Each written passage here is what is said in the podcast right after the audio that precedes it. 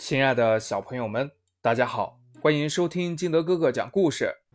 今天我们继续来讲《豆豆学习记》第一章：屁股下面有小蚂蚁。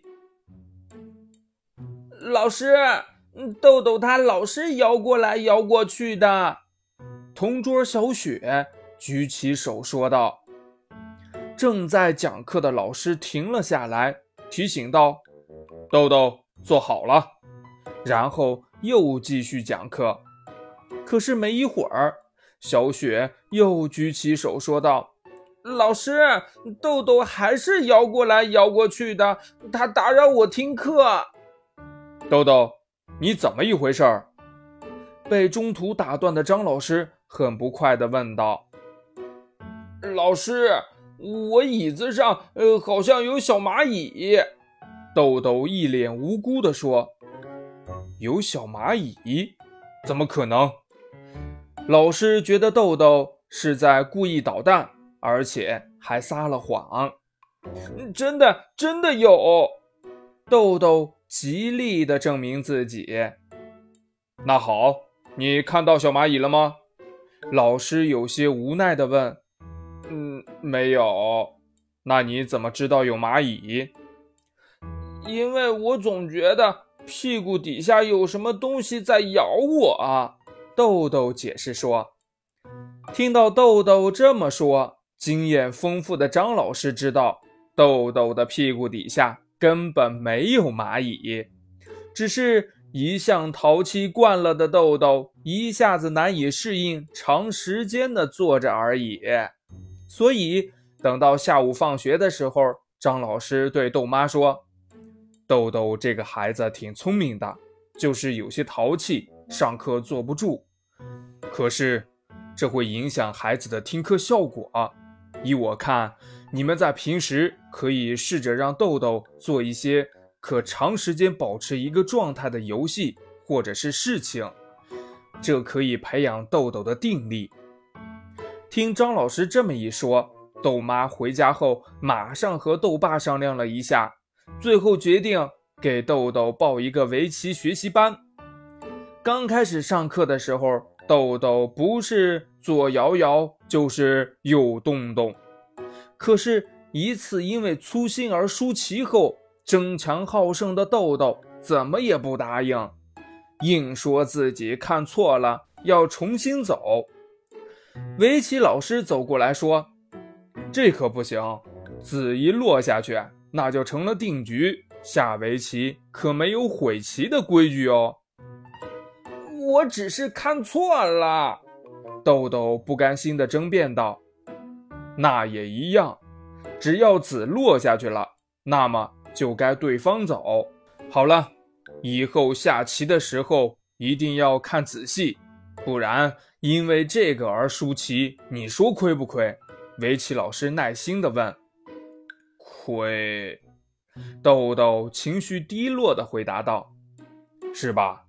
所以以后一定要看仔细，千万不能犯这样低级的错误，记住了吗？”“记住了。”“那好，你们两人再重新来一局，看看谁的棋艺高。”于是豆豆和小朋友又新开了一局，这回豆豆完全像变了个人一样。双眼紧紧地盯着棋盘，最后因为没被对方找到一处失误，而把对方杀得片甲不留。尝到了甜头的豆豆终于明白了认真的重要性，在以后的围棋学习中更加认真仔细，也因此他上课坐不住的毛病慢慢的得到了改善。上课坐不住。是很多孩子刚进入小学时都会出现的问题。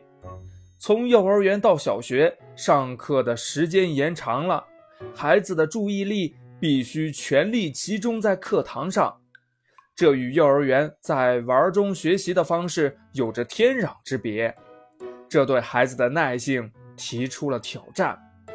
此外，在幼儿园主要是以游戏为主要的活动，进入小学后。则要用大量的时间倾听教师的讲解和用口头表达自己的所思所想，四肢相对处于一种闲置的状态，这时很多孩子都很难自始至终保持积极的学习状态。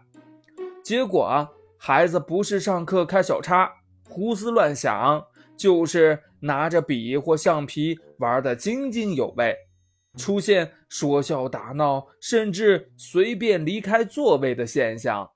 家长对此不必过于担心，更不要强迫孩子在短期内改变，而要在日常生活中加以引导和锻炼，让孩子逐渐适应小学课堂认真严肃的氛围。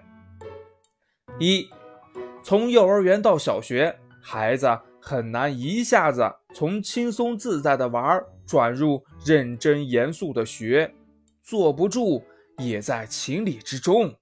对此，家长要及时发现和引导，但不要用命令的方式迫使孩子在短时间内改变。一旦方法不当，会引起孩子的厌学情绪。与此同时，也不可放任不管，要给孩子一段时间适应。二，逐步帮助孩子确立时间观念。在孩子做某件事，比如喝水、上厕所、做作业等之前，要让孩子做好充分准备，明确需要完成的时间。一旦开始，就不允许以各种借口来拖延时间。另外，可为孩子准备一个定时的小闹钟，规定好时间限制，让孩子自我监督，自己控制时间。三，可以让孩子从自己喜欢做的事开始习惯坐得住。比如，孩子喜欢拼图，就鼓励他用一段相对较长的时间去做这个事情，然后再试着让他将这种耐心慢慢的转移到学习当中去。四，教育是个循序渐进的过程。家长可以多给孩子讲讲关于遵守纪律的故事，也可以陪他多看看有关这方面的故事片，让孩子明白违反纪律的危害性。五，和孩子一起做游戏，以此来锻炼孩子的注意力及自我约束力，如玩指挥交通的游戏，让孩子扮演交通警察。事先约定，每班交通警察要站三分钟的岗，到时间后才能换岗。在游戏中，对注意力持续时间的要求可以循序渐进的提高。通过游戏活动，孩子可以慢慢的将外在的游戏规则化为内在的自我约束。